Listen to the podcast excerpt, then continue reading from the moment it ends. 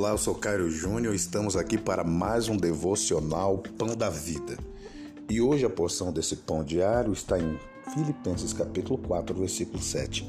E a paz de Deus, que excede todo entendimento, guardará os vossos corações e os vossos sentimentos em Cristo Jesus.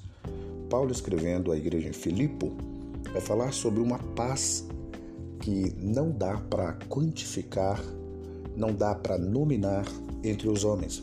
Geralmente os homens acreditam que a paz ela é apenas a ausência da guerra.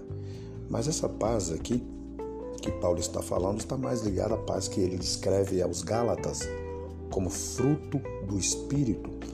Essa paz é uma paz interior, é uma paz que acontece quando invocamos a Deus com o coração posto em Jesus Cristo, em Sua palavra. Essa paz transborda entre a nossa alma aflita. Quando eu digo alma aqui, eu estou de novo usando a palavra que Paulo vai dizer sobre corações e sentimentos. Porque o coração que Paulo se refere aqui não é aquela bomba cardíaca que faz com que o sangue circule no organismo. Paulo está falando sobre a psique, a sede dos sentimentos. Ele vai guardar os seus sentimentos e ele vai guardar através de um instrumento que é a paz de Deus. Há uma palavra grega para paz muito interessante, Irene, que é fazer com que as relações se tornem harmoniosas entre si. A palavra também diz sobre isenção de incômodo, ela isenta do incômodo, sensação de descanso. Isso tudo pela realização do sacrifício de Jesus no Calvário. Ele é chamado Pai de Jesus Cristo, de Deus de paz, Deus de toda paz, Deus da paz. E essa é a sua oferta para o homem: paz. Jesus veio para fazer a paz entre Deus e os homens. E uma outra palavra que aparece aqui na Septuaginta, no grego, é a palavra holocleros. Holor quer dizer queimado. Ele vem então com esta salvação, com este tudo, este consumado, este pronto, este acabado.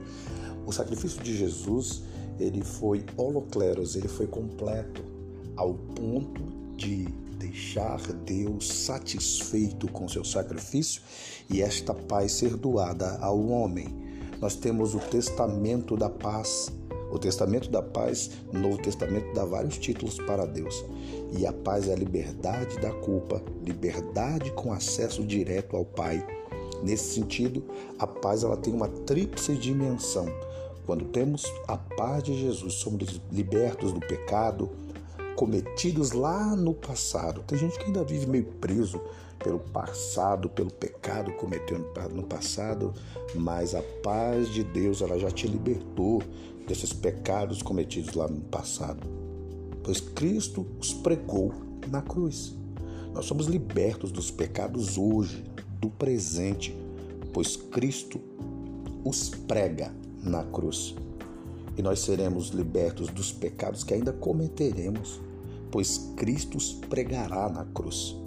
Quem está em Cristo tem perfeita paz e não tem medo de ser feliz paz é a tranquilidade, apesar das pressões da vida, é a integridade da mente, do coração, dos sentimentos em meio às outras possibilidades. Jesus é o autor da paz. O Espírito Santo é o seu agente. Aliás, há um título para Jesus, uma profecia messiânica, Sahar Shalom, que quer dizer príncipe da paz. A palavra Shalom é linda. Ela integra inclusive o nome de Jerusalém, Jerusalém. Tem a palavra Shalom ali no meio. É essa paz que Deus quer te dar. A paz que excede todo entendimento, não é? Um certo pensador disse: se dermos todos as mãos, quem é que sacará as armas? Abaixe as armas, demos as mãos e vamos caminhar em direção dessa paz perfeita, harmoniosa entre os pares, entre amigos, entre irmãos. Que Deus abençoe você, sua casa. Eu sou o pastor Cairo Júnior, pastor titular da Mirtiorante em São José do Rio Preto, Ministério Internacional da Reconciliação. Se esse áudio abençoou você, compartilhe com pelo menos 10 pessoas e até o próximo, se Deus disser que sim.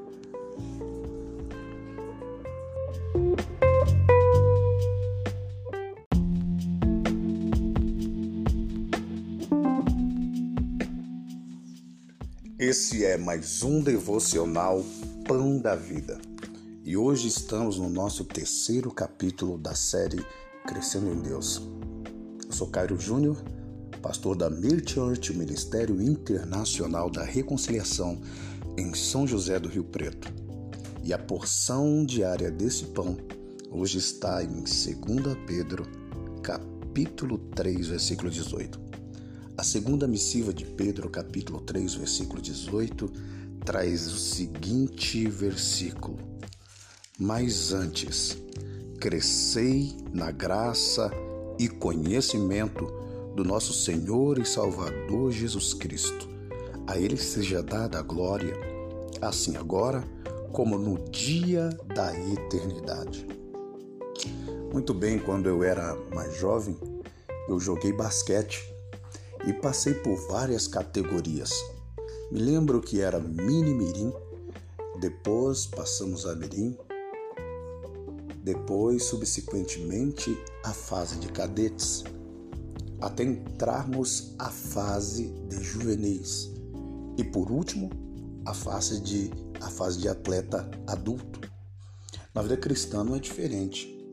Nós chegamos como na primeira missiva de Pedro e a primeira missiva de Pedro, ela vai dizer no capítulo 2, no versículo 2: Desejai afetuosamente como meninos novamente nascidos, o leite racional, não falsificado, para que por ele vades crescendo, ou para que vades crescendo uma criança necessita do leite para poder crescer. Evidentemente, Pedro se refere à palavra de Deus como fonte de nutrição. Você já leu a Bíblia hoje? Você leu a Bíblia ontem? Você tem um propósito para ler a Bíblia amanhã? Então analise se esse fator não vai influenciar diretamente no seu crescimento espiritual damos vazão a tantos outros alimentos para nossa alma, inclusive as redes sociais, elas tomam o lugar do nosso alimento fundamental, fulcral. E isso com certeza vai comprometer o nosso crescimento. Considere as evidências bíblicas de crescimento na vida de alguns indivíduos. O próprio Pedro, por exemplo, saiu da apostasia para a bênção de Deus, de ser um desastre como discípulo para ser um sucesso como apóstolo. O apóstolo Paulo abandonou a estrada de Damasco e foi para a rodovia romana, onde ele permeou várias cidades do império, sendo o pai espiritual e implantador de muitas igrejas. João, discípulo tão amoroso, outrora chamado de filho do trovão, agora é lembrado como o discípulo do amor. Percebe um crescimento, um acúmulo, uma evidência clara do quanto a palavra de Deus se fez morada na vida deles? Um discípulo que está crescendo tem como evidência, por exemplo, o amor, o aumento de amor. Ele começa a transbordar em amor. Mas infelizmente a maioria de nós, e isto é uma demonstração, está apenas no jardim da infância da fé quando eu digo meninos, eu estou me utilizando do termo grego brefos. Brefos quer dizer recém-nascidos. Brefos é o bebê que ainda não consegue comer nada sólido. Brefos é a criança que não consegue comer por si só. Ora, se eu estou falando para você que não lê Bíblia, a não ser quando o pastor lhe dá, o evangelista lhe dá, tele, o, o teleevangelismo lhe dá, o rádio lhe dá, você ainda é brefos. Você ainda é um recém-nascido? Você ainda não tem força para comer a sua própria comida? E você ainda está no leite? Uma criança, ela fica perturbada com as mínimas coisas.